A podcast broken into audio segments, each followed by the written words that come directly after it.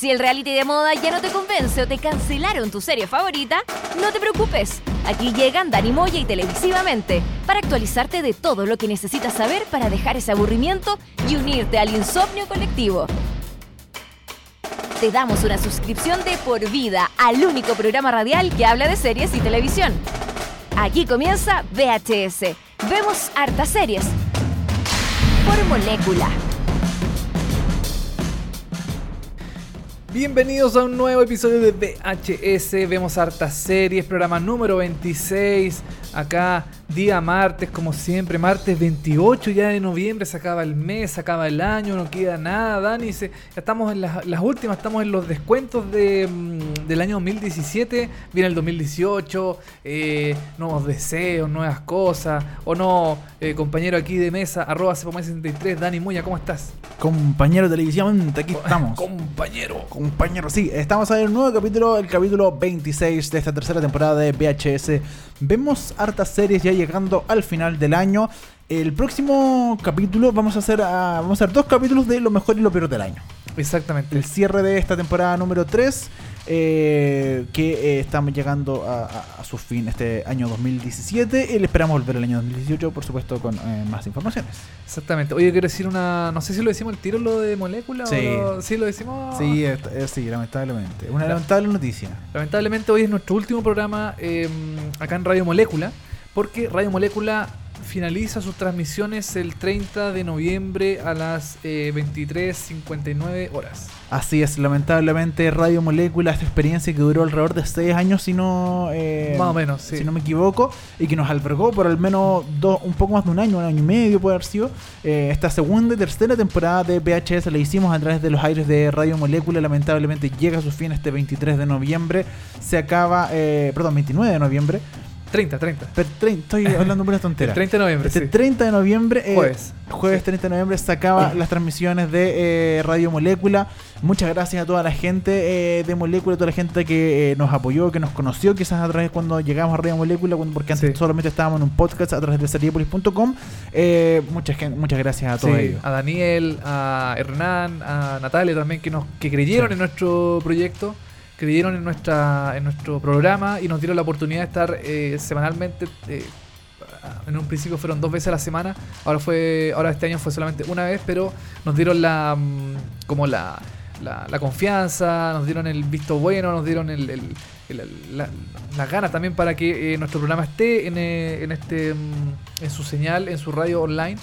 Y nada, pues muchas gracias a la gente de Molécula. Y este es nuestro último programa, Dani. Eh, Sí. Comentamos acá de- las series de televisión. Eh, hoy día vamos a comentar dos series. Eh, les traje dos series hoy día. Les trajimos dos series hoy día. Eh, tenemos Stranger Things, la segunda temporada de Stranger Things, que yo creo que vale la pena mencionarla porque Sí, es bastante diferente en cierta forma a lo que fue la primera.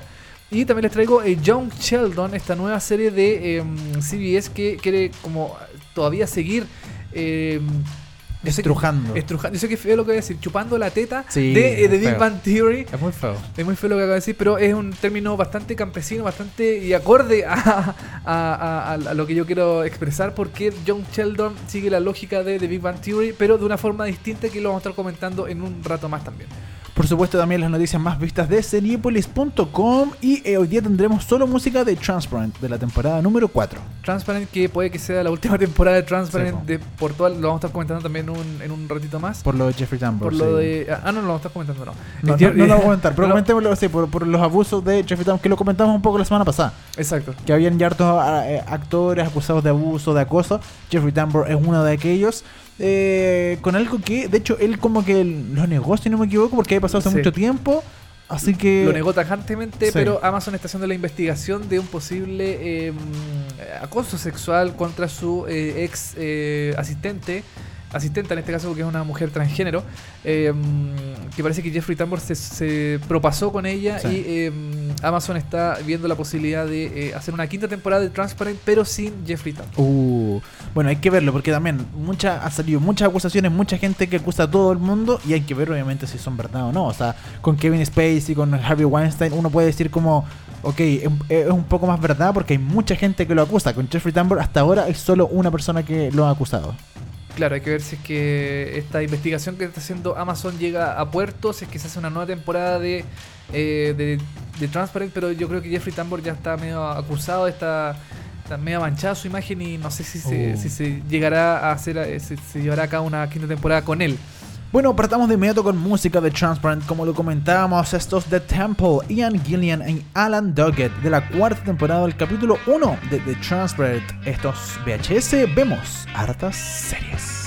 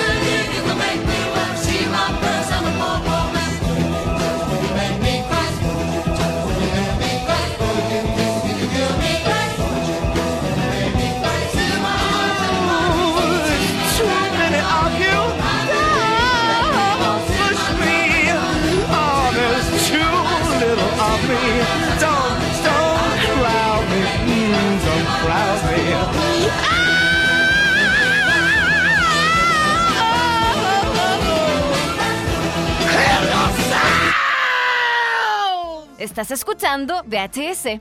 Vemos hartas series por molécula.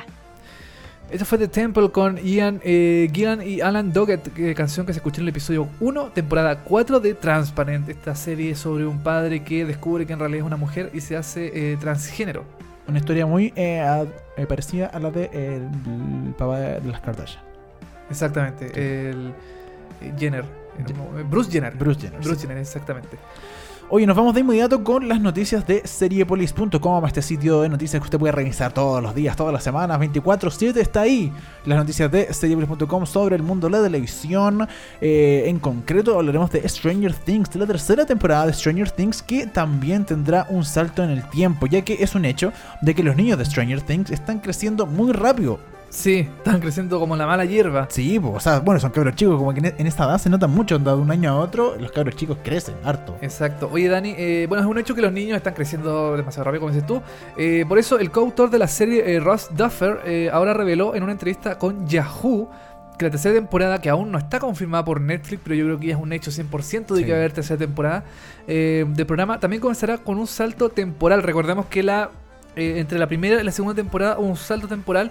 Eh, la primera temporada se desarrolló, la historia se desarrolló en 1983 y la segunda temporada fue eh, mm, eh, en 1984. Un año después. Un año después, claro, eh, como para darle tiempo o, o darle una especie como de concordancia, porque los cabros chicos de Stranger Things, los niños, están creciendo, Sí, les cambia la voz, les cambia la, mm, la- su fisonomía, su cuerpo, empiezan a entrar a del pavo los cabros chicos, empiezan a, a También, cambiar sí. la voz. eh, Dustin, de hecho, en la primera, en la- entre la primera y la segunda temporada hay una diferencia grande porque le cambia mucho la voz. Mm. Eh, y hay un crecimiento de los cabros chicos. Y eh, lo que dijo eh, Ross Duffer en este caso fue que es necesario algún tipo de salto temporal porque los niños ya, ya parecen mucho más viejos. No importa lo que queramos hacer. Recuerdo cuando estábamos hablando de la segunda temporada que queríamos comenzar pronto la noche de Navidad. Porque la, la- la primera temporada termina, eh, la, la serie termina en, eh, en Navidad, justamente en Navidad. Y, eh, ellos querían continuar desde ahí, pero ahí percibimos que los niños ya están demasiado viejos, entonces hubo que avanzar en la historia, en, en contar la historia un año después. Claro, ellos parten como en Halloween, unos días antes de Halloween, parte de la historia de la Tienes toda la razón, claro, es Halloween el 31 de, de- de- bueno, unos días antes, en temporada. Claro, del- 1984. del año siguiente. Exactamente. El coautor también cuenta que la producción ya enfrentó este problema durante el año 2. Hasta el último tráiler fue necesario repetir un discurso de Lucas. Él tiene voz de hombre ahora. Eso me asusta. El año, el año viene él. El año que viene él ya estará dirigiendo. Al año que viene él, él ya estará dirigiendo en el Ah, set, así como claro. eh, tira una broma, así Sí, como, ya como que está tan grande que los, que los niños ya eh, van a estar dirigiendo la serie casi. Sí. Las dos temporadas de Stranger Things, por supuesto, ya están disponibles en el catálogo de Netflix. Y como com- comentábamos, no hay fecha de estreno para esta tercera temporada que esperemos que llegue el próximo año, pero eh, no es seguro. Yo creo que es difícil. Mm. Yo- En Cerepolis también pusimos una, una noticia de que eh, como los actores están mucho más eh, ocupados con ciertas cosas, por ejemplo el, el sheriff, que en este momento no recuerdo el nombre, el sheriff eh, mm, eh, Harbour, el, personaje de él, eh, va a ser la nueva versión de Hellboy. Ah, de veras. Va a ser el nuevo Hellboy y está muy metido en ese tema. eh, también tiene otra, otros compromisos laborales y creo que Millie Bobby Brown también está metida en otro tipo de, de cosas, en, en- no sé si en películas o en, o en series o en cintas independientes, pero que también em, va- tiene su agenda un poco ocupada. Sí, porque Millie Bobby Brown entre la primera y la segunda temporada de Stranger Things no hizo nada más. Fue al colegio. hizo lo que debería ir. Hizo creo que un par de videoclips y cosas así como campañas de moda, pero no, pero no, no grabó una serie, ni una película, ni otra cosa. Vino a Chile también a la Vino- Comic sí, Con. pues estuvimos con ella, de hecho, ahí. Estuvimos, la saludamos. Hola, vos Millie, ¿cómo Sí. estáis? La Millie. La Mili. Y, mm, y según se dice, la segunda, la, perdón, la tercera temporada de Stranger, de Stranger Things va a ser grabada o rodada eh, en el segundo semestre del año 2018. Claro. Entonces, el 2018 yo creo que no vamos a tener No, Stranger Things. hasta el 2019. Y claro, igual que Game of Thrones, tampoco va- vamos a tener Game of Thrones el año 2018. Van a haber muchas series que no van a estar, no van a ser estrenadas el año 2018. eh, así que el 2019 va a ser una- un año potente para distintas series de televisión. Eh, nos seguimos refiriendo a las series, por supuesto. Esta vez nos vamos a Apple, porque Apple se queda con la nueva serie que trae de vuelta a Jennifer Aniston a la televisión. Finalmente será la empresa de la manzana que será encargada de la nueva serie de televisión que será protagonizada por Reese Witherspoon y Jennifer Aniston. Ellas son amigas en la vida real. Ellas, eh, de hecho, aparecieron un- en un episodio de Friends. Sí, Eh. Reese Witherspoon interpretó a la hermana de, De mm, de- Rachel, claro, en la serie. Eh, ellas son muy amigas, son muy compinche. Y, eh, y ahora esta nueva serie de Apple va a ser interesante porque, claro, es un hombre fuerte, que es Jennifer Aniston, que no había hecho ninguna serie de televisión desde Friends. Y siempre tuvo apariciones como esporádicas en distintos late y cosas así. Ella centró mucho su carrera en el mundo del cine. El mundo del cine hizo películas, algunas con mejor éxito que otras. no- Sí. Pero Eh, siempre con la comedia en general. Excepto Cake, comedia, claro. que fue como una de las películas de drama que se metió hace, Sí. hace un par de años atrás. Exacto. Bueno, según información detallada por CNN, el proyecto aún no tiene nombre, pero acompañará a presentadoras de talk show matinales. La sinopsis dice, una mirada en la vida de las personas que ayudan a Estados Unidos a levantarse en las mañanas, explorando los desafíos únicos encontrados por estas mujeres y hombres que cargan ese ritual matinal televisado. Yo, a, mí, a mí Jennifer Aniston como actriz me gusta mucho y con la comedia siento que funciona muy bien. Así que de verdad se echa de menos. Yo creo que va a ser media comedia esta serie, por lo que Sí. se ve. Se tiene la pinta de ser un poco de comedia. Así que, aunque pese que la serie es el guionista Jay Carson, que es de House of Cards, y que va también a ser el showrunner.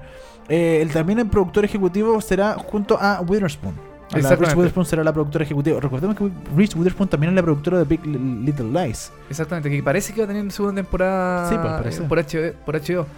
Eh, esta serie, eh, bueno, muestra como los, los- los entretelones, el, el- el backstage o la misma realización de un programa matinal que en Estados Unidos son muy populares porque mezclan información con eh, cosas más lúdicas. Claro. Está el, el Today, por ejemplo, en Estados Unidos, Sí, que este sí. como matinal gringo también está el Good, Good Morning, Morning America. America. Creo que cada canal tiene como su propio matinal, Sí. de, de cierta forma. Lo- los más, claro, los más populares son Good Morning America, que es de eh, CBS, y eh, The Today Show, que es de NBC. De Today Show, exactamente. Sí. Que son como los programas matinales que tienen como vlog y cosas así. Sí, que- pues el, el Today Show, de hecho, es como el es como el Buenos Días a todos, ya así como 50 años, no sé, ya muchos años en la televisión. Eh, desde que partió NBC, punto tú, está el casi el Today Show. Pero bien hecho. o sea, Sí, bueno, si no es como... es, es distinto. Creo que el Today Show se ve acá en, por DirecTV. Por saber por DirecTV, no sé si en vivo el mismo día Ahí sí que me- no sé. o, o por un día desfasado, no me acuerdo, pero sí, sí se ve en se Chile, ve por acá y, dura como cuatro horas, ¿o no? Dura harto. Dura también cuatro horas, pero ellos lo hacen eh, seccionado. La primera Ah, sí. hora es como noticias nomás, y tienen a dos animadores, y después tienen como otras cosas eh, donde cambian los animadores, como que la gente entra y sale, ¿cachai? Como que se dividen muchos muchos bloquecitos, ¿cachai? Perfecto. Oye, así que eh, Apple, que también está en seriepoli.com, que va a ser series sin violencia, sin grosería y sin desnudos. Van a ser series muy muy familiares, muy como para todos, muy como lo que es eh, This Is Us, por ejemplo. Es muy, mm, muy familiar, mucha como para que toda la familia vea. Sí. No es como, por ejemplo, HBO que muestra sexo, desnudo, cosas así. O Netflix también que tiene mucho garabato. eh, como, como, lo que, como es la vida diaria nomás, pues. Y, pero Apple va a ser más, eh, más cauto, más, eh, mm, más sereno en el tema de eh, tener series mucho más eh, tranquilas, mucho más eh, poco, poco arriesgadas. Quiero ver cómo se va a distribuir estas series de Apple. A ver qué va a pasar. ¿Onda si se va a ver por iTunes? ¿Donde tienen que meter a iTunes nomás para verla? ¿O va a estar en algún otro lado? Buena, buena pregunta. Porque ponte tú, yo el otro día ¿Ya? eh, Carpool Karaoke, ¿no? que se hizo una serie sí. eh, que es a través de Apple. La intenté ver por todos lados y no la encontré, no me, me Creo- costó. Creo que está en Apple Music. Claro, pero me meto y como que no puedo descargarla, como que me piden otras cuestiones y como que, ah, ya, chao. Al final no, no es fácil, ¿cachai? No, no es una... ¿No, no, no será que tiene como restricción de, ¿De país? ¿De país? Puede ser, puede ser. no sé, pienso yo. Sí. Oye, eh, así que eso con Apple, vamos a estar atentos a las próximas series que va a sacar Apple. Parece que son varias, van a ser interesantes ahí de analizar cómo va a ser el estilo y ese tipo de cosas. Yo creo que también se suma al- a la guerra por el streaming es Disney, que va a preparar la primera serie de televisión con humanos, con, con gente real, de carne y hueso, de Star Wars para el año 2019. Sí, esto es bastante raro porque Disney está... Este sí que está chupando la teta de Star Wars, pero como loco, ¿no? Sí, sí, vuelto eh. Disney planea producir una serie de televisión de acción con actores reales de Star Wars para su servicio de streaming, según The, The Guardian. The Guardian. La producción tiene previsto su estreno para los meses finales del 2019. Todavía no hay información sobre la trama o nombres asociados a la producción. Además de anunciar la nueva serie del universo de Lucasfilm, el CEO del estudio Bob Iger reveló que están en desarrollo de series que adaptará la animación eh, de Pixar Monsters Inc., la franquicia High School Musical y un nuevo título de Marvel. Oye, terrible. Yo encuentro, no sé, ah, un poco lo que hablamos la semana pasada con El Señor de los Anillos. Va a tener que ser una serie que, tiene, que tenga mucho efecto especial, porque está Star Wars es 100% casi efectos Sí, especiales, em, que tenga lógica con la, con, la, con la historia en sí. No sabemos si va a ser una serie como, por ejemplo, lo que va a pasar con Han Solo, que va a tener su propia película aparte. O son spin-off de, mm, de algo de algún personaje de, la, de las películas. Bueno, lo, lo que se ha hecho en- eh, hasta ahora en términos de serie, porque hay dos series de Star Wars ya estrenadas, pero Sí. son de animación, que es eh, Rebels y, eh, y The Clone Wars. Eh, dos series que se estrenaron que esas pasaban como entre medio de las películas, ¿cachai? Entonces como que te explicaban un poco de lo que pasaba cuando se acabó esta película y antes que pasara la siguiente te explican una historia de otros personajes, ¿cachai? Como que de hecho Darth Vader y los principales apenas aparecían, o sea, nombraban, pero no aparecían nada. Ya, Era otra historia. Eso era en términos de animación. Ahora va a ser con gente real, va a ser a través de streaming. Eh, complicado. Lo de los efectos Sí. especiales yo creo que es fundamental, sobre todo para Star Wars. Sí. Y eh, bueno, ahora también se anunció que se va a hacer otra trilogía, aparte de Star Wars y aparte de Han Solo, que ya está lista confirmada. eh, y aparte de las dos de Star Wars, que quedan unas que serán a fin de año y la siguiente en unos 2-3 años más. eh, se va a hacer otra trilogía sobre otra historia del mundo Star Wars. Entonces ya tenemos una serie, eh, tenemos tres películas más y dos películas oficiales. Ya de verdad. Yo, yo encuentro que ya es, dema- mucho. es demasiado, sí. Con. Star Wars yo creo que... Bueno, en la, en la serie de animación también. Yo creo que Disney, al, al adquirir... eh, Disney adquirió Lucasfilm. Sí, po. Adquirió la... claro, y con eso compró los derechos de Star Wars y todo eso. Y compró los derechos de Star Wars. sí. Yo creo que ya es demasiado. Star Wars está bien. eh, algunas películas, qué sé yo, pero una película o dos películas casi al año eh, yo encuentro que es mucho. Y Es un una, y una- sí. serie. No sé, yo mm, tengo mis dudas con esta serie de Star Wars. A lo mejor es buena, quién sabe, es como por el tema también como del Señor de los Anillos, eh, como, eh, como eh, adaptar películas del cine a la, televisión siempre corre el riesgo de que no sea tan buena como una película cinematográfica. Eh, no sé, yo creo que Disney está demasiado empotado con Star con Wars, Star sí. Wars y yo creo que ya es demasiado. Que claro, quiere hacer valer todos los millones que pagó por los derechos de Star Wars, pero aún Claro. así es- le está sacando demasiado el jugo eh, a Star Wars. Yo, que, yo creo personalmente, yo soy un fanático de Star Wars, yo Ajá. creo que no le resta a la historia principal. Yo creo que los verdaderos fanáticos de Star Wars sabemos que la historia principal son las películas, que son, ahora van a ser nueve, pero más que eso, todo esto spin-off y cuestiones son cuestiones aparte, son Sí. Otras cosas, ok, del mundo Star Wars, pero yo no- la- me gustan, pero no las pesco mucho, ¿cachai? Como Ya. que... O sea, tú las ves, pero tampoco y tampoco no sé si sea tan como trascendental en la historia. Yo, yo No, pues no, no lo son. En no, general no lo son. No, ya. no, ni- nada. O sea, son como entretenimiento de una película que ni- ni se termina Exacto. en el- la misma película. Exacto. La gente puede ver, por ejemplo, la serie de monito animado de Star Wars Clone Wars y Ajá. no pasa nada. O sea, eh, va- tiene que, o sea, obviamente si- tú veis la historia y sigues las historias principales vas a entender mucho más y te va a hacer todo más sentido. Porque igual todos tienen como... O sea, respetan los personajes, las fechas, los lugares, etcétera, ¿cachai? No, no, no se pasan a llevar. Pero eh, aún así son historias eh, centradas, particulares, para que tú las veáis de repente esa sola, ¿cachai? Por ejemplo, eh, Rogue One, que fue esta, este, este spin-off, el primer spin-off que se estrenó el año pasado de Star Wars. Tiene que ver mucho y claro, uno entiende más si ve el resto de que ah, iban a ir a buscar en esta misión que se cuenta en Rogue One, iban a buscar los planos para destruir el, eh, la estrella de la muerte, ¿cachai? Y que fueron finalmente los planos que se ocuparon para la 1 cuando al final se destruye, ¿cachai? Entonces eh, Eh, claro, te, te da un plus, pero también es una historia aparte. Ya. Mira, la serie se estrenaría el año 2019, todavía no hay fecha, no hay elenco tampoco, no se sabe si van a haber eh, actores originales de la película, eh, de las películas, perdón, eh, involucrados en la, en la realización de esta, serie. Y tampoco hay mm, director, no hay nada todavía, pero se sabe que Disney quiere hacer una serie de Star Wars hace mucho tiempo que lo anda como buscando. Y eh, Disney está preparando también su servicio de streaming. Exactamente. Solo, pues, así que lo más probable es que lo- lo- va, va a ir con eso, ¿cachai? Como que cuando Claro. se estrene el servicio de streaming va a lanzar esta serie por ahí. Exacto, y quieren partir yo creo con algo así potente, duro, que, que, te- que tenga como fuerza para que la gente se lo, lo contrate, lo tenga mm, considerado dentro de las innumerables, como lo comentaba la semana pasada, innumerables servicios de streaming, Fox, Hulu, todo el tema ahí de Amazon también. Oye, uno que lanzó servicio de streaming eh, fue Canal 13. La verdad, Lanzó Loop, Loop, sí. un servicio de streaming con todos los programas de Canal 13. eh, no- bueno, no todos, no está tan grande el cartel No. eh, de Canal 13, pero sí hay teleseries como Machos, por ejemplo, de las antiguas. El profesor Rosa creo que está, o como cosas Eh, antiguas. Está protagonista de la fama completo. Claro, protagonista de la fama completo. Masterchef también está completo. Hay hartas cosas interesantes Mm. lo que está haciendo Loop. Por ahora es gratis, así que ustedes meten a la página de Canal 13 y ponen eh, ingresar después el link este de Loop y registrarse. Eh, me imagino que después va a ser eh, pagado, pero claro, Sí. por ahora como el catálogo no es muy grande, no... O- ojalá no se ha apagado. Yo creo que. Ojalá que no. Yo me acuerdo que hace un tiempo también Canal 13 intentó hacer como una especie de. de, mm, de servicio así como de, de video online. ¿Mm? No le fue muy bien, creo que. No, no me acuerdo cómo se llama, 13 Play, no sé, una cuestión así, no, no me acuerdo en este momento. Pero no le fue bien. Ojalá que con Loop eh, le vaya. No sé. Le No vaya sé. bien. No, yo creo que le vaya bien, pero claro, estaría lo, lo ideal que no cobraran, pero sería No. buenísimo tener todas las teleseries, todos los programas en, en loop, en esta en este portal que de- debería funcionar eh, multiplataforma. Ojalá no cobren. Yo, sinceramente, yo no pagaría por ver eh, programas viejos a Canal 13, sinceramente. No, No, no. Yo creo que nadie tampoco está dispuesto a hacer algo hoy, así. hoy en día sí, es muy complicado. Dani, la última noticia que tenemos del día de hoy de eh, es que Mr. Robot eh, va a durar 5 temporadas. Eso es lo que dice su creador eh, Sam Smale. Actualmente se está emitiendo la tercera temporada de la serie que a mi juicio está muy, muy, muy buena. Tú le has dicho muchos que queda la tercera temporada de Mr. Muchos, Robot. que, que porque eh, finalmente la historia avanzó. La segunda temporada no fue tan buena, estuvo muy estancada, estuvo muy eh, como muy involucrada en los temas mentales de, mm, de, de Elliot, eh, que es el personaje principal de la serie. Se estancó un poco la, la serie. No, no hubo un avance real de la, de la historia, pero la tercera, la tercera temporada eh, va ahora actualmente está en el episodio 7, 8 por ahí más o menos.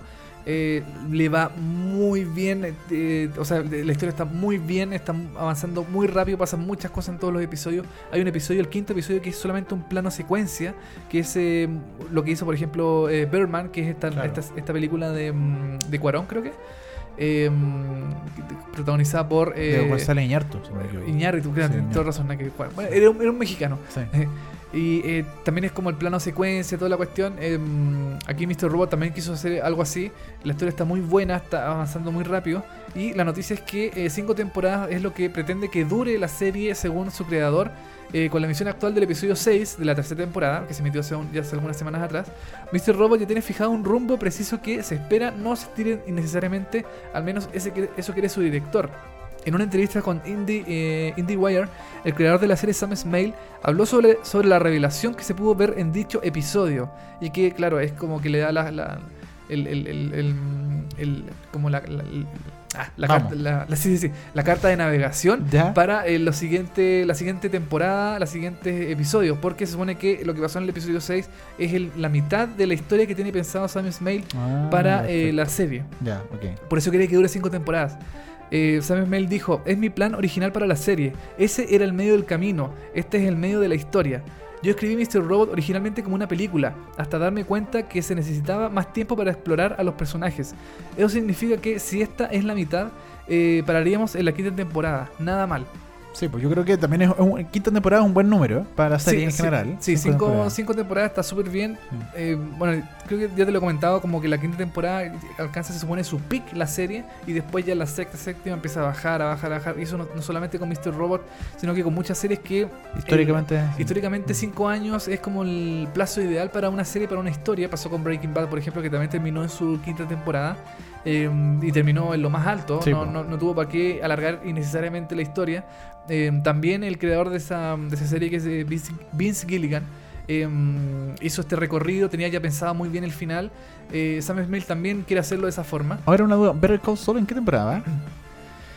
Eh, ¿Cuarta, ponte tú? Creo que, creo que la cuarta, sí. O sea, debería. Debería ya en Ir algún muriendo, momento ir muriendo. Bueno, igual la, la historia ya está acercándose mucho a lo que ya, ya es Bre- eh, Breaking, Bad. Cuando parte Breaking Cuando Bad. parte Breaking Bad, entonces no se sabe por el momento en con Better Call Saul si la, la historia va a seguir después de lo que pasó con Breaking Bad o va a finalizar antes de que mm, pasen los hechos de Breaking Bad. Claro. Aunque yo creo que va a seguir porque en, la, en, la, en las temporadas se muestra como una especie de, eh, de adelanto de lo que le pasa, lo, lo que le pasa a, eh, a Saul Goodman en los episodios eh, siguientes a Breaking Bad. Ya, perfecto. Que se ven en blanco y negro, así como, como una especie como de visión futura de lo que puede pasar Ya. pero em, no se sabe cómo va a terminar la serie. Aquí en este caso, por ejemplo, el de Mr. Robot, eh, tampoco se sabe cómo va a terminar. Yo creo sinceramente que va a terminar con la muerte de... Ah, de- mira, ya de- te, de- te de- adelantaste al tiro al final de, de- la serie. Es que estoy suponiendo, no es un spoiler nada porque es una idea que yo tengo. Sí. Porque em, em, en la tercera temporada hay mucho también conflicto interno entre los dos personajes.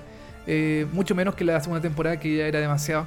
En la tercera ya es, es, em, eh, también hay un conflicto interno, pero también se, se desarrolla mucho más el tema de, eh, de Evil Corp, de esta como especie de hackeo masivo.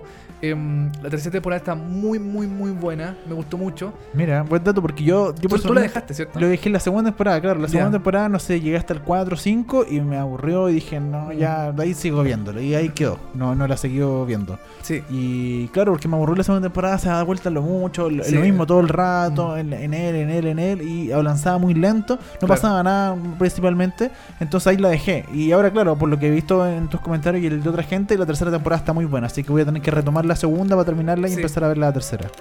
Lo bueno de la segunda es que em, como la segunda mitad de la, de la temporada ya uno empieza a verlo más, em, más fluidamente, pero la tercera está muy buena, no ha, no ha tenido episodio malo hasta el momento, eh, la incorporación de, de- otros personajes hace que la historia sea mucho más eh, llamativa, como que desecharon un poco algunos personajes que como que no tienen nada que ver con la historia y agregaron a otros que tienen mucha trascendencia. Em, en la tercera temporada sabemos qué es lo que pasó entre. No sé si te acuerdas que en la primera temporada hubo como un espacio negro entre. Entre como el hackeo y lo que pasó como después que eh, eh, está como Elliot em, despierta en una camioneta, no sabe qué pasó, pero despierta con ya la ya el tema de la, del hackeo hecho.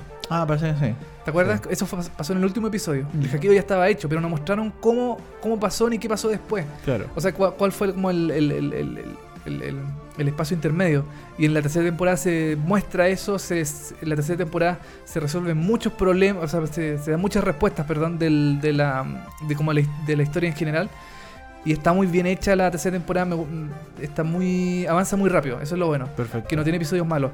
Y, em, y cinco temporadas para Mr. Robot está impecable. Yo creo que es, es el número ideal de temporada. Tiene que ser así. No tiene por qué alargarse más. Y eh, ojalá llegue también a la quinta porque los números de rating en, Estados Unidos están muy bajos.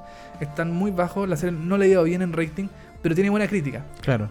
Tiene muy buena crítica, así que yo creo que por ese lado eh, quizás, quizás se salve. Es una, una de las pocas series de USA Network que tiene como una gran repercusión dentro del, del- del mundo de las series. Eh, Mediáticamente al menos. Mediáticamente, claro, también está eh, Suits, por ejemplo, que también tiene una, una base de fan bastante importante, pero que no, no genera tanto ruido como esta serie. Entonces, em, Ojalá dure hasta la quinta ojalá dure hasta la quinta. eh, Mr. Robot. Eh, Exactamente. Nosotros nos vamos a ir con un tema a la vuelta, comentamos Stranger Things, estamos haciendo, estamos escuchando música de Transparent. Exactamente, Transparent. Vamos a seguir con. Aquí está mal escrito, pero es Gu- Goonie. Eh, hay una entre en Goonie. Goonie. eh, de Glass Animal, canción que se escuchó en el episodio 4, temporada 4, que es la temporada, la última temporada que está actualmente en emisión de Transparent.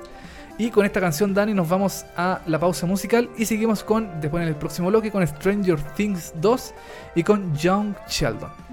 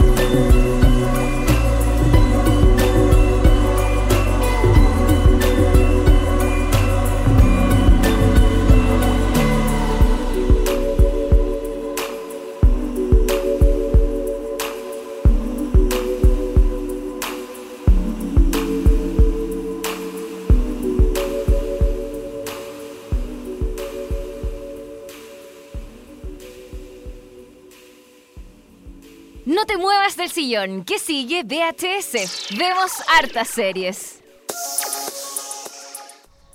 Eso fue Goonie de Glass Animal, canción que se escuchó en el episodio 4, temporada 4 de Transparent, esta serie que está en el limbo por las acusaciones de acoso sexual em, que- hechas por un ex integrante del equipo Asia, Jeffrey Tambor, que es el protagonista de la serie. Uh, Así que ahí vamos, estamos ahí al tanto de qué es lo que va a pasar con eh, Transparent, si va a haber quinta temporada y si hay quinta temporada, si va a haber, eh, si va a estar eh, Jeffrey Tambor en el elenco y si no estuviera también eh, otra información que eh, la historia cambiaría totalmente. ah. Sería una historia totalmente distinta. eh, no se sabe si los protagonistas van a seguir, si los, eh, los em, lo- el resto del elenco seguirá de la misma forma. No se sabe nada aún. Está todo en, en, en ascuas como eh, House of Cards, por ejemplo, que tampoco se sabe qué es lo que va a pasar con el tema de Kevin Spacey. Está bien movido el tema de, mm, de Hollywood, de las series en ese sentido, del tema del abuso sexual. Sí, pues bueno, con las películas se puede hacer un poco más. Por ejemplo, Kevin Spacey aparecía en una película y Claro. lo- no tenía tantas escenas, así que lo sacaron todas las escenas con él y empezaron a regrabar todo de nuevo. Una, una película de eh, Ridley Scott, creo Sí. que no estoy seguro, no, si mal no recuerdo. Y, Em, y claro, como, como se, se pudo hacer, o sea, de hecho fueron al, al personaje original porque el director quería este otro actor y el estudio le dijo, no, mejor metamos a Kevin Spacey porque es más conocido y todo el asunto. Y finalmente pasó esto, así que tuvieron que borrar todas las escenas de Kevin Spacey, regrabarlas con ese actor y van a salir ahora, creo que en diciembre se estrena esta película o en enero, no sé, se estrena muy pronto esta película parece, nueva. sí. Pero claro, con, con la tele también es complicado porque eh, pasa que Kevin Spacey, no sé, pues el fundamental de House of Cards, ¿qué va a pasar ahí, cachai? ¿Qué van a hacer con Mm. eso? Claro, y con Jeffrey Tambor también va a ser complicado. ¿Qué es lo que va a pasar con el personaje que es el protagonista de la serie? Si va a seguir, si no va a seguir, si la historia va a cambiar, si va a seguir la misma historia, si va a pasar algo. No se sabe todavía, lamentablemente, este tema del acoso sexual en Hollywood eh, afectó mucho a estas producciones para mal. Según, bueno, según mi juicio, yo creo que les hizo un favor terrible este, este tema de que estos gallos fueran acosadores sexuales para, nuestras, para las series que nosotros seguimos. Oye, el 27 de octubre pasado se estrenó esta segunda y esperada temporada de Stranger Things, que la llamaron Stranger Things 2, como si fuera una película. Eso me, a mí me pareció muy interesante en términos de, de gráfica y eso. Stranger Things 2, que es la segunda temporada de esta, de esta serie que se estrenó el año 2016 con estos cabros chicos que les fue muy bien. Sí. Eh, y que eh, no hemos comentado hasta ahora la segunda temporada, pues la teníamos ahí guardada, la queríamos ver, pese a que yo personalmente la vi en un día, el La día viernes. muy rápido. Sí.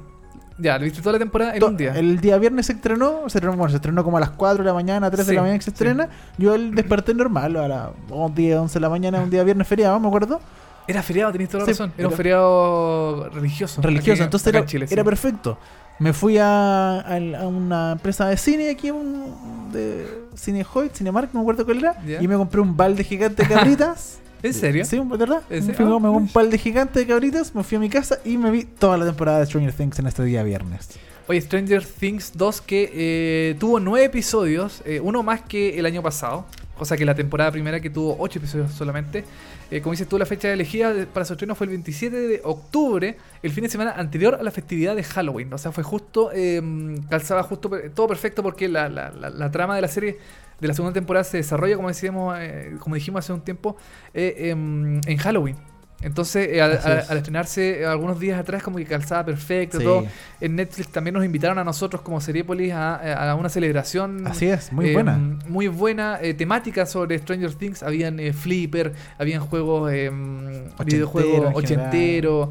Eh, había como cosas relacionadas con la serie también. Como para darle una especie de eh, tono bien simpático de la, de la segunda temporada. También nos, dijeron que fuéramos disfrazados. Dani fue de Eleven. Sí. Yo, yo fui de Rick, de Rick and Hay fotos, por, hay fotos por ahí. Hay fotos por ahí, Sí. claro, en algunas partes. Y, eh, y teníamos muchas ganas de ver la segunda temporada. Yo tenía personalmente muchas ganas de saber cómo iba a continuar la historia. Los, los trailers de la, de la serie eh, eran muy llamativos, muy interesantes.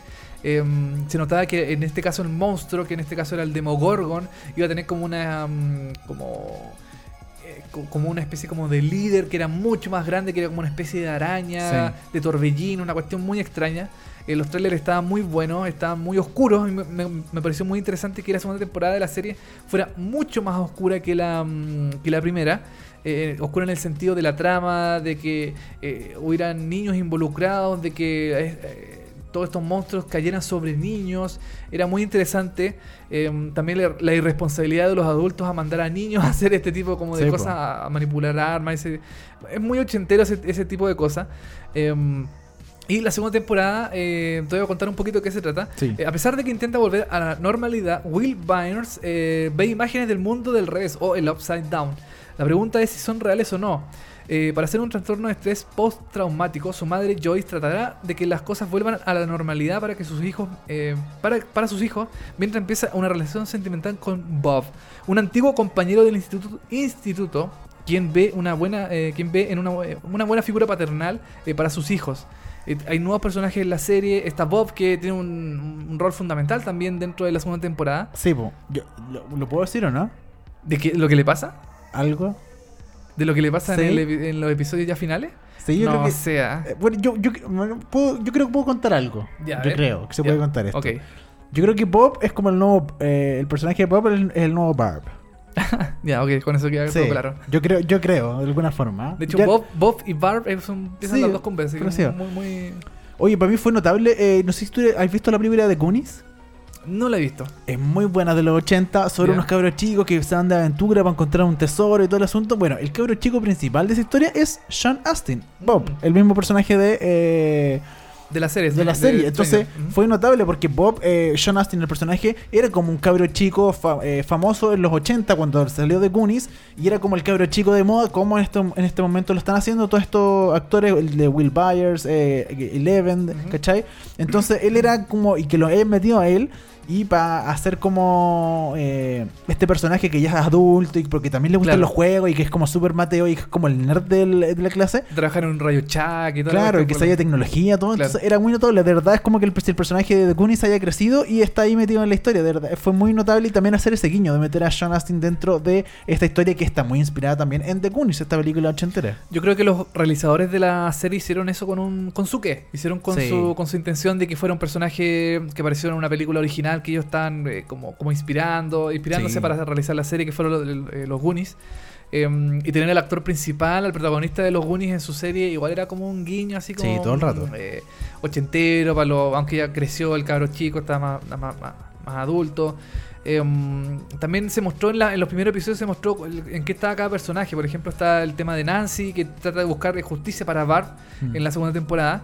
Eh, y su relación con. Fue, fue bonito igual ese subtrama que metieron con de los Sí, papás de sí. Barba, porque mucha gente lo pidió así como, no, pero es que tiene que ver algo por Barba, y, le asunto- y metieron ahí un, un tema eh, chiquitito sobre eh, la, la muerte, vengar la muerte de Barb, de la familia, de los, los papás de Barb, ¿cachai? Que tenían Claro. las fotos, todo el asunto, fue... Fue, fue, fue interesante, sí. Pese a que no aparece Barb, para la gente que no sabe, no aparece en ningún momento Barb dentro de esta segunda temporada. Se aparece en fotos. En fotos, no, claro, pero como como personaje, personaje no... aparece, claro. Y, y los creadores también dijeron que no iba a aparecer más, Mm.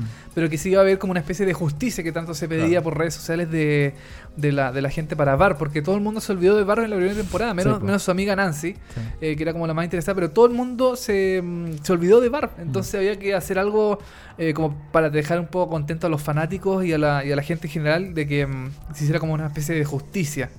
Oye, eh, también está eh, la, la- la hermana de Mike, en este caso que es eh, Nancy, que como te decía, em, sigue pololeando con Steve en, la- en los primeros episodios de la serie. Pero, pero, pero le tira para otro lado el, el asunto. Sí, pues ahí Jonathan también, que es el hermano grande de Will, ahí también hubo una Ese triángulo como- amoroso es tan trete igual. Está entrete. Y lo, lo que más me gustó de la segunda temporada es que le dieron mucho protagonista a Steve, que en la primera temporada era como el, el gallo pesado, el Mm. típico así como popular, qué sé yo. En la segunda temporada le dieron un, un papel mucho más interesante, mucho más entretenido. Y, eh, y no podía quedar de lado el tema de que hu- hubiera como una especie de villano humano, además del Demogorgon y de este monstruo que aparece, que hubiera un villano humano, que en este caso fue interpretado por dos eh, nuevos personajes que aparecieron en la trama, que era eh, Billy y Max. Sí. Max es la, es la niña La que niña nueva. la niña nueva que eh, tiene como una especie de, eh, mm, de lío amoroso, de, de como de, de forma como un triángulo entre Dustin y Lucas. Sí, es- primeros- Tan, tan buenos esas historias, como que a, a todos le dieron una historia interesante. Sí. Todos se armaron de alguna forma con algún trío, con alguna cuestión, como con alguna pelea. Al- Todos tienen algo que contar. Eso es lo que me gustó mucho en la segunda temporada. Mí- bueno, sí puede ser, pero a mí lo que no me gustó mucho es que estuvieran todos como separados. Estuviera como, por ejemplo, Eleven por su lado, estuviera Nancy y Jonathan por su lado, estuviera Steve y, y Dustin, que formaron una tremenda dupla en la segunda temporada, Sí. pero también por su lado, el sheriff con Joyce también por otro lado. Entonces, como que están todos muy separados. Como que no había un, eh, un- hasta el final de la temporada que hubo algo que los unificó a todos, que los juntó a todos en un, en un eh, en, eh, como en una misión en común.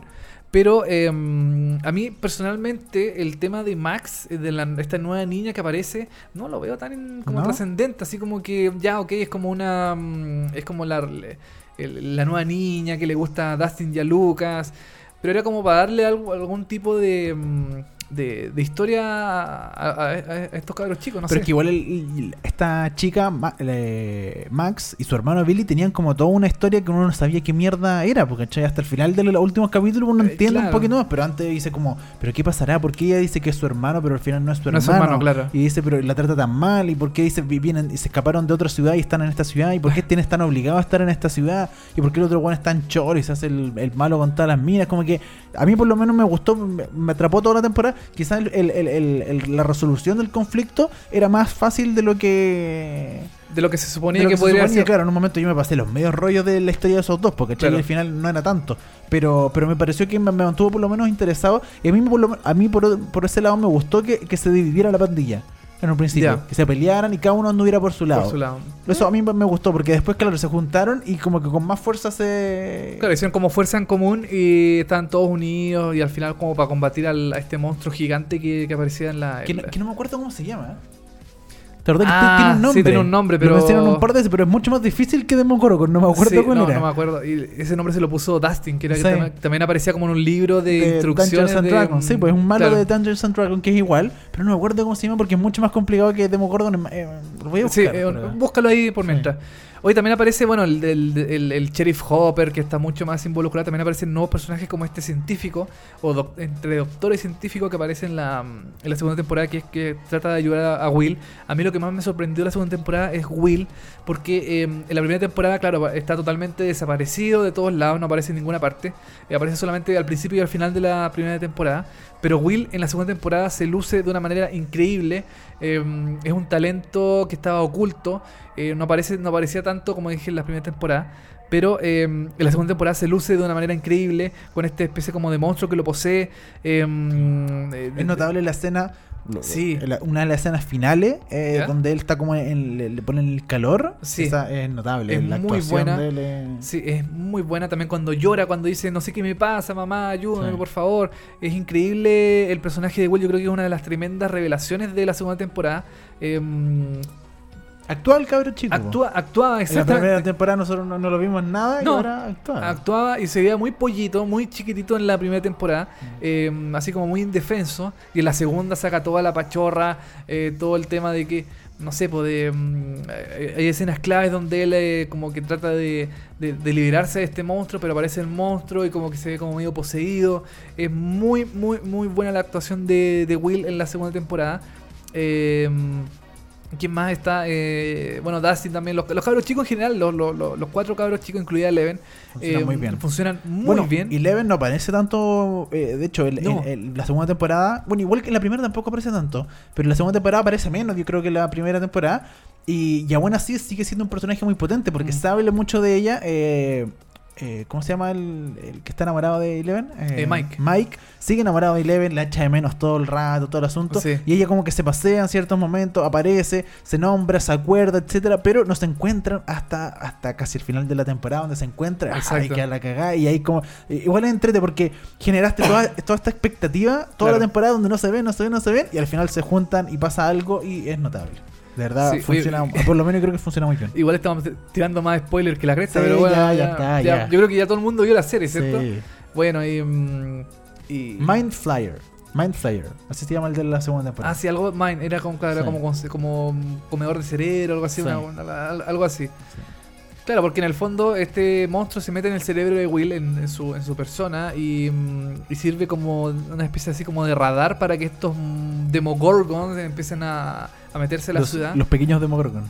Exactamente. Cla- Claro que también eh, está muy buena la historia también que Dustin como que adopta una especie Sí, de, de renacuajo chico que al final se transforma en un Demogorgon Mm. gigante y lo quiere matar y toda la cuestión.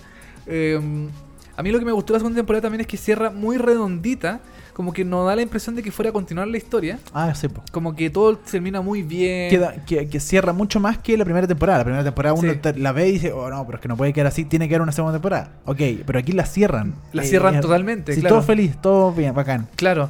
Eh, bueno, hay como un Bueno, guiño a sí, que, al a que- final. a que pasa algo así para como que da como la impresión de que va a seguir la historia. Sí. Pero mm, pero los hermanos Duffer dijeron, yo me acuerdo perfectamente, también está en seriepolis.com, que ellos quieren, querían que cada temporada fuera una mm, como una película con cierre. Sí. Que no fuera una historia que fuera, entre comillas, como a continuar. Mm. Que dieran sí la opción de como de continuar de cierta forma, pero que no, no fuera totalmente em, evidente de que, ah, de que hubiera un, como un gancho para que la gente continuara viendo. Claro. Sino que la querían cerrar eh, 100% mm, por si acaso no la fueran a renovar, no sé. Bueno, en un principio eh, lo- los Duffer Brothers también dijeron que esta iba a ser una serie... eh, ¿Cómo se llama? Antológica. antológica. O sea que cada, cada temporada iba a ser una historia distinta, pero como les fue tan bien con la primera temporada, le- Netflix les pidió, no, sigan con estos personajes, Claro. sigan con esta historia. Y dijeron como, ya, ok, está bien. Y como que ahí se fueron adaptando, ¿cachai? Hasta segunda temporada. Claro. Yo creo que le- eh, eh, eh, cumplieron muy bien los Duffer Brothers. Después de la primera temporada uno decía, ok, se generó mucha expectativa, eh, mucho, etcétera. Se cayeron en quizá algunos detallitos que lo comentábamos un poco antes, lo de la música, que quizá en la primera temporada la música ochentera era un punto notable, era un punto que uno rescataba de la música que era buena, y en la segunda temporada le pusieron demasiado mucho a la música. Como que abusaron un poco abusaron de- un poco de la música, tema. Pero en general yo creo que eh, sobrepasaron la. O sea, uno tenía muchas expectativas y la cumplieron. No, Sí. no, no decepcionaron para nada con esta segunda temporada. Se hicieron cargo de todo lo que la gente así como, oh, un poquito de Barb, ya, y metieron un poquito de Barb. Oye, Eleven y la, rela- relación con, eh, eh, con Mike, Con ya, Mike. la metieron ahí, ¿cachai? Eh, el camino de Eleven como, le, pa, y le metieron ahí algo, una historia que muy notable en el capítulo 7. Eh, está buena, está buena. el comentado episodio 7 de, de Stranger Things. Sí, no, está buena la segunda temporada. Está buena, ¿cierto? A mí no me defraudó, por lo menos. Yo la encontré bastante buena. eh, mantiene el nivel de la primera. Mm. Yo creo que lo, lo sube un poquito más también. Sube un poquito más el nivel de la.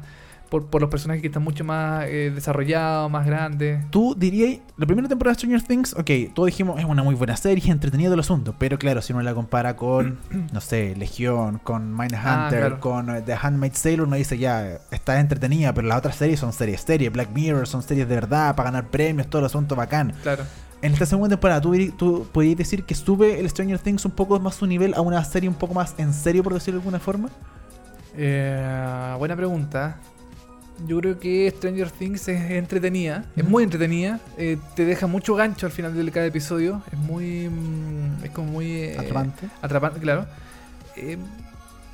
Yo creo que sí, yo creo que quizás no están como al nivel de otras series. Sí, yo, yo, yo creo lo mismo. Yo creo que la segunda temporada le dio un pasito más arriba. le- le- como Mm. que para tomarla en serio y para ser una serie. Pero sigue siendo una serie que es básicamente personajes fáciles, eh, es predecible, Claro, claro. ¿cachai? Eh, eh, pero es muy entretenida y, y apela mucho a niveles com- a, a lugares comunes, pero funciona, funciona perfecto. Y es una serie que, de nuevo, es simple y pretende ser simple y no, no, no, No, no, claro, no quiere ser una serie cabezona así Exacto. grande que te deje pensando. No, quiere ser una serie que entretenga, que sea una serie entretenida. Ahora yo quiero decir otra cosita de la- del final de la primera temporada. eh, perdón, de la segunda temporada. em, y esto es spoiler si lo. si- Bajen el volumen. Bajen el volumen. Que el final de la segunda temporada es idéntico al final de la primera temporada, pero mucho más grande.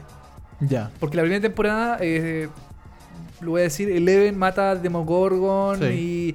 y, y como que pasa todo eso. En la segunda temporada también pasa...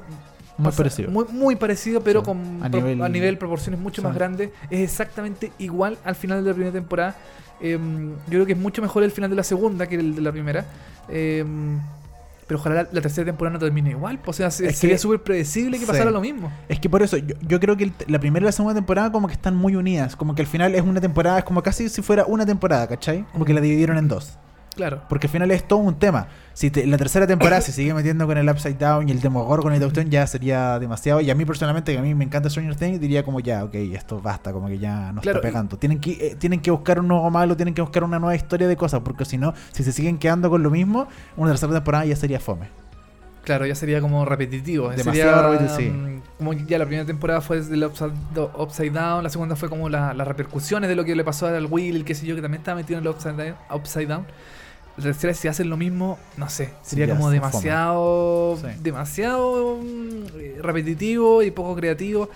Pero no sé, yo, yo tengo fe que la tercera temporada va a ser relativamente, eh, ojalá mejor, ojalá Sí. mejor. Yo creo lo mismo. Sí. Así que Stranger Things 2 ya está en, en Netflix, la pueden chequear, verla entera. Y lo interesante es que cuando se acaban eh, de Stranger Things 2, empieza un eh, Behind eh, Claro. eh, Inside o Behind the Stranger Things 2, creo que se llama. Claro. Que es como, una, como un programa de veintitantos minutos donde conversan con los actores y van contando detallitos, muestran el casting, cómo se grabaron ciertas escenas, etcétera. Es muy interesante Claro. ese programa, yo eh, me quedaba viéndolo, me quedé Sí, viéndolo de son hecho. siete Fue- episodios de como el backstage de lo que fue la, la, la realización de la segunda temporada.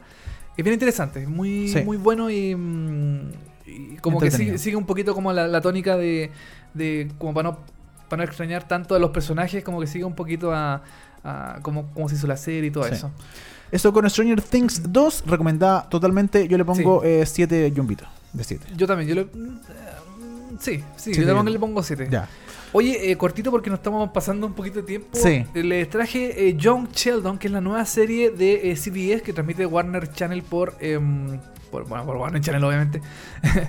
Em, hace un tiempo nos invitaron de Warner Channel a ver los tres primeros episodios de Young Sheldon. Yo personalmente no le tenía mucha fe a esta serie. Yo decía que era una serie de Sheldon Cooper. Porque a ti no te gusta Big Bang Theory, va a empezar mucho. Porque eh, me gustaba de Big Bang Theory, pero ya 10 temporadas, 11 temporadas Sí, ya está mucho. aburriendo demasiado. Ya es demasiado el tema de, mm, de estirar el chicle hasta Mm. ya una cuestión ya irrisoria de los personajes. Yo decía, John Sheldon quieren sacar de nuevo de- eh, ventaja de, de Big Bang Theory, quieren eh, seguir estirando más el chicle. Y, eh, y fui y vi yo- eh, John Sheldon y me encontré con una serie bastante buena, no destacable, pero una serie interesante. Eh, bueno, John Sheldon trata sobre la, la infancia de el Sheldon Cooper, que es un, que este personaje que es como engreído, egocéntrico, egoísta. Pero que es súper inteligente, que esa es como la. Claro, pero que es muy inteligente, tan inteligente que llega a ser molesto. Eh, es bastante molesto el, personaje en la serie de adulto y en la serie infantil no es tan molesto, no es tan no es tan engreído, pero sí sigue siendo eh, Sheldon Cooper. Eh, bueno, la, la- historia tra- trata sobre la infancia de él en Texas, en, en Estados Unidos, donde está su familia, su mamá, su papá y sus dos hermanos. Eh, y cómo ellos tratan de lidiar eh, con esta personalidad del cabro chico que eh, primero en los primeros episodios pasa del colegio al tiro a la secundaria en Estados Unidos. Entonces él está rodeado de muchos adolescentes y él es un cabro chico como de... mm, eh, ¿Cuánto tenía? Es súper chico. Eh, y, la serie está muy... está hecha como estilo The Middle y Malcolm. Claro, no un sitcom clásico con, Claro, con, no un con una escenografía, gente entra, risas, todo el asunto, ¿no? Exactamente. Lo que más me llamó la atención de John Sheldon es que además de tener comedia, porque el personaje da como para hacer comedia, tiene drama, tiene unas partes dramáticas que son bien interesantes. Por ejemplo, en el episodio 3 de la, mm, de la, de la serie, eh, algo le pasa al papá de, de, de Sheldon, que es una que es como una especie de accidente que tiene por mucho rato a la historia como en un tono dramático. No, mira. ¿Cachai? Entonces como que no hay risas, no hay chistes, no hay cosas como divertidas que pasen, sino que están eh, en un tono dramático 100%. Em, y eso me llamó la atención, como que juegan mucho con el drama y la comedia. em, para representar la historia de eh, Sheldon en su infancia. Eh, bueno, el actor que hace de Sheldon es eh, Ian em, Ar- Armitage. Armitage, que es el pendejo que hizo de... el eh, cabro chico. bueno, el cabrón chico que hizo de, de Siggy en Big Little Lies. Sí. El que era como el, el- problemático. el problemático, Eh, claro. Supuestamente. Claro. Eh, y bueno, la versión de los papás cuando él era joven, la mamá es muy cristiana, muy católica, no tanto como en la serie, la serie es extremadamente católica, cristiana, religiosa, creyente. Acá en la serie no es tan cristiana, es mucho más eh, mamá común y corriente. Claro, buena mamá. Buena mamá. sí. El papá también es como gordo, es chistoso, qué sé yo. Los hermanos también. La hermana que es eh, siempre se burla de Sheldon. De hecho, en la serie original, eh, la hermana también aparece en algunos episodios, también se burla de él. Eh, Bueno, y, él, y es relatado por eh, el actor. Eh, por, exactamente. eh, eh, por Jim Parsons. Jim Parsons, el actor de Sheldon de, de Big Bang Theory, él hace la narración de toda esta historia, como contando su propia historia. ¿cachai? Exactamente, contando su propia historia de cómo él era cuando era chico, cómo trataba de relacionarse con sus amigos, con sus vecinos, cómo trataba de buscar amigos también, eh, cómo su personalidad no, no lo dejaba desarrollarse en, di- en distintas áreas. También se, se, se- se- como que se, se muestra por qué él es, eh, él es así de cierta forma, por ejemplo, porque él no maneja, porque él, en la serie original él no maneja y nunca Sí. quiere aprender a manejar. Eh, entonces en la serie John Sheldon se explica por qué él eh, no quiso manejar nunca, se da el motivo, la razón, el trauma de por qué él no quiso manejar. Eh, también por qué le gustan tanto los trenes al personaje principal. eh, también cuando chico se muestra por qué, eh, por qué sufre bullying, qué sé yo, ese tipo de cosas. Eh, entonces la serie mezcla mucho el drama y la comedia. Eso es como lo interesante de John Sheldon. Yo esperaba encontrarme con un desastre de serie, con una serie muy mala. eh, Pero no, pero no es tan mala. ya. Pero sí hay que tener una especie de bagaje de saber, eh, de haber visto, perdón, de Big Bang Theory en, Ah, en algunos episodios para Para en- entender los chistes de John Sheldon. Ya, Hay que tener una especie de, eh, de ciertos códigos de por qué los personajes son, de- en, e- en este caso Sheldon, por qué es así, por qué le tiene fobia a ciertas cosas, eh, por qué no le gusta la higiene, o sea, por qué le gusta la higiene excesiva, por ejemplo. Eh, la serie se explica de, mm, eh, de cierta forma. Eh, le ha ido muy bien a la serie. Sí, ha ganado- Eh, de hecho, el, el- el otro día estuve viendo un capítulo Sí. de Chelsea que estuvo invitado a Jim Parsons Ajá. y le preguntaba sobre Jim Sheldon porque Jim Parsons también es productor ejecutivo de la serie y le decía, oye, eh, tu serie la han visto más de 22 millones de personas, o sea, le, claramente le ha ido bien y yo así como, sí, bueno, gracias, la- es el primer éxito que tengo así como de algo detrás de cámara que he hecho. Claro.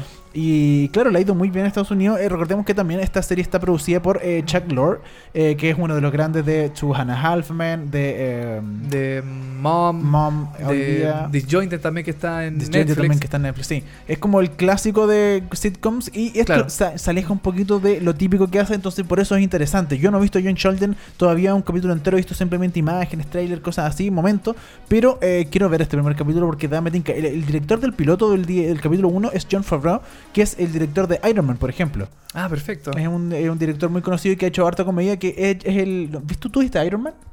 No, ninguna. Ah, ya, bueno, es, es el conductor, el chofer de Iron Man, él es John Ah. Favreau, que también es el Ah, director de- de las películas.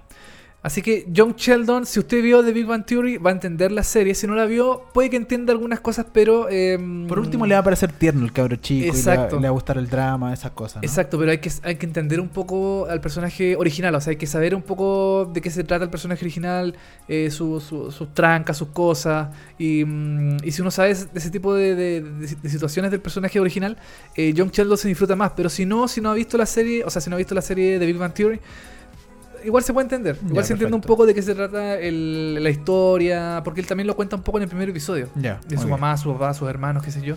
Y, mm, y nada, pues, le ha ido bien, súper bien a la serie porque la dan después de The Big Bang Theory en Estados Unidos. Entonces, The Big Bang Theory saca, no sé, pues, 25 millones de personas. John Sheldon, como decías tú, saca 22 millones de personas Sí, porque pues. van seguidas, van juntas. Entonces, en general le vamos a pagar al mismo público. agarra exactamente el mismo público, aunque las series son totalmente distintas. Eh, a mí me gustó John Sheldon, yo de 7 Jumbitos le doy. eh, mm, le doy 6. Ya, mira. ya. 6 porque igual no es una mala serie. Mira. Y yo encuentro que eh, le da como una especie de un refresco a The Big Bang Theory que ya están, yo creo que muriendo. está sí. muriendo, ya está en las últimas y no es necesario seguir eh, haciendo más temporadas de esta serie. Oye, eh, nos vamos, po. Estamos llegando ya al final de este capítulo 26 de VHS, uno de los últimos capítulos, Ah. bueno, el último que tenemos por Radio Molécula de nuevo. Muchas gracias Sí. a la gente de Radio Molécula por habernos escuchado, a toda la gente que nos ha escuchado a través de molécula.cl todos Sí. los martes a las 10 de la mañana. Ya desde la próxima semana seguiremos con un par de capítulos más de resumen del año 2017, lo mejor, lo peor. Esto fue lo último con series nuevas que tenemos. Eh, de nuevo, gracias Radio Molécula. Sí, Eh, muchas gracias. por todo. Muchas gracias. Y eh, los episodios que siguen, los episodios de VHS, los finales, van a ser en formato podcast. Em, los vamos a estar eh, publicando por nuestras redes sociales, por eh, Facebook, por Instagram, por eh, Twitter también, por, Ah. la- por el sitio web también va a estar... Seriepolis.com. Métanse a seriepolis.com en Instagram, Seriepolis también, en Twitter también está Seriepolis. O si no, bueno, el Instagram personal mío, moya.tv. Tenemos también, está el de televisivamente, arroba televisivamente Claro. en Twitter. Así que métanse a todas las redes sociales, síganos y ahí se van a enterar inmediatamente cuando estén los nuevos podcasts online de estos últimos dos capítulos del año 2017, haciendo lo mejor y lo peor, el resumen de lo que pasa. Va- vamos a seguir con la tónica de hacerlo los martes. Sí. Los martes vamos a estrenar los dos últimos podcasts, eh, los días, claro, los días martes, para que no perder la costumbre de lo que ya hemos hecho en, em, en Molécula. Y ya el próximo año, quién Va- sabe. ¿Quién sabe? ¿Quién trae el viejito pascuero? no? Exactamente, quién sabe. Oye, nos vamos con una canción, Dani. Así es, nos vamos con. eh, hoy día estamos haciendo música de Transparent. Hoy día vamos a escuchar Yam Love Moshes. Fool's Good. Fool's Gold, perdón. Full Gold de la temporada 4 que estamos revisando, episodio número 7 de Transparent. Con esta canción nos despedimos del programa el día de hoy. También nos despedimos de Radio Molécula. Muchas gracias, Radio Molécula, por haber confiado en nosotros, por haber estado em, junto a nosotros, darnos el apoyo y, el- estar ahí eh, siempre dispuestos a lo que nosotros pretendíamos hacer con nuestro, nuestro programa. Ojalá les haya gustado a los aud- auditores de Radio Molécula. Y mm, nada, nos despedimos. Sigan escuchando buena música y sigan viendo televisión y buenas series como lo siempre les recomendamos aquí en VHS. Exactamente. Chau.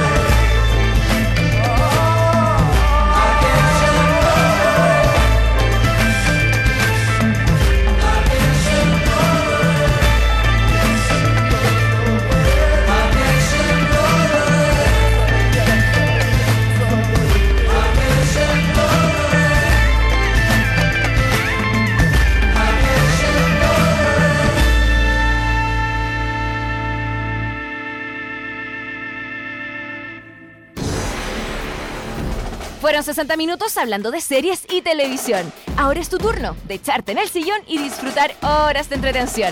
Y si te quedaste corto de datos, tranquilo, que pronto vuelven Dani Moya y televisivamente con más noticias, comentarios y recomendaciones de las mejores series.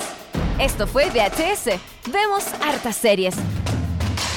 Por molécula.